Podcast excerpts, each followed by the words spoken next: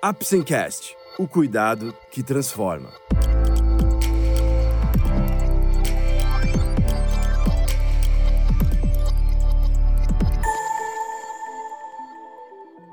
Hoje vamos falar novamente sobre úlceras arteriais. Você vai receber mais detalhes sobre o que são as úlceras arteriais, quais os cuidados básicos, fatores de risco, tratamentos e possíveis complicações. Vamos lá? O Apsencast é um oferecimento da Apsen Farmacêutica. Através desse podcast, vamos levar para você conhecimento e informações de qualidade sobre temas relevantes na área da saúde, de uma forma leve e acessível, porque para nós da Apsen, cuidado também é instruir. A circulação sanguínea tem a principal função de transportar o sangue pelo corpo humano, bombeando o sangue e irrigando os demais órgãos. Porém, a circulação desenvolve outros papéis importantes e seu funcionamento inadequado pode levar a uma série de complicações.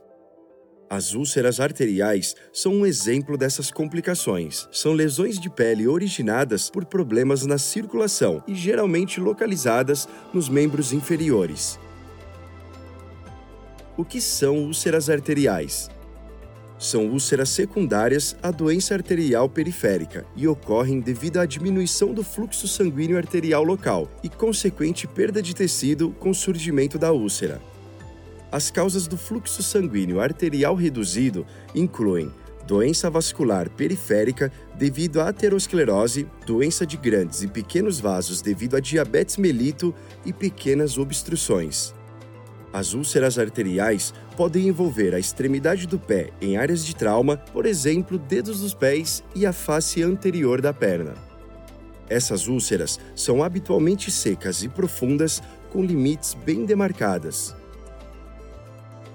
Como é feito o diagnóstico?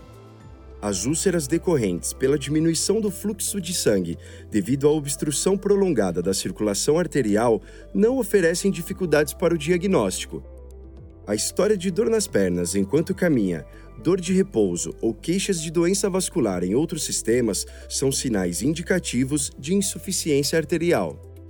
A ausência de pulsos e a pressão diminuída ao ultrassom Doppler ajudam a confirmar o diagnóstico. Essas úlceras são habitualmente muito dolorosas, especialmente à noite, sendo a dor de difícil controle e com piora a elevação do membro existem fatores que geram maior risco para ter uma úlcera arterial. Os fatores de risco para as úlceras arteriais incluem diabetes melito, hipertensão arterial sistêmica, dislipidemia, doença coronariana, obesidade e tabagismo. O cigarro triplica o risco de se ter uma doença que dificulta a caminhada e também de se ter gangrena nos membros inferiores. Trata-se da doença arterial obstrutiva periférica, caracterizada pela obstrução dos vasos sanguíneos arteriais responsáveis por levar o sangue oxigenado do coração para nutrir as extremidades como as pernas. Sendo o principal causador dessa doença, o tabagismo deve ter seu uso eliminado, e a importância nessa conscientização motivou a criação do Dia Mundial Sem Tabaco, celebrado em 31 de maio para uma orientação da população geral pelas sociedades médicas da importância de se eliminar a prática do tabagismo e, com isso, garantir uma boa saúde vascular.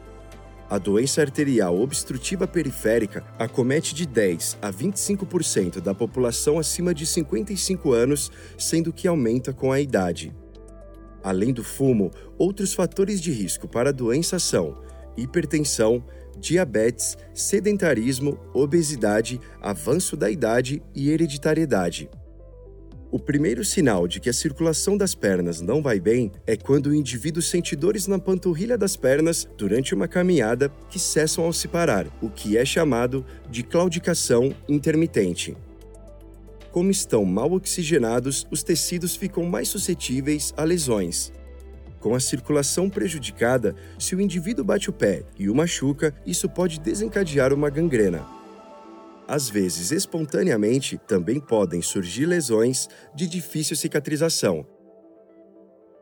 Qual é o tratamento para uma úlcera arterial?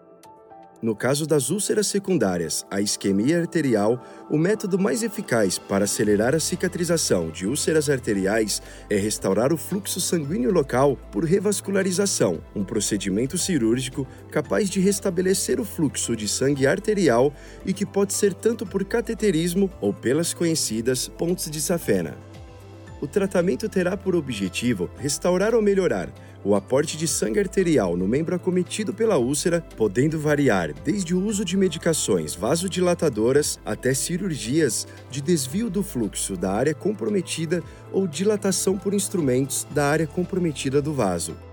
Os cuidados básicos com uma úlcera arterial se diferenciam quando comparados a uma úlcera venosa, no que se refere à compressão, elevação de membro e até mesmo os tipos de curativos.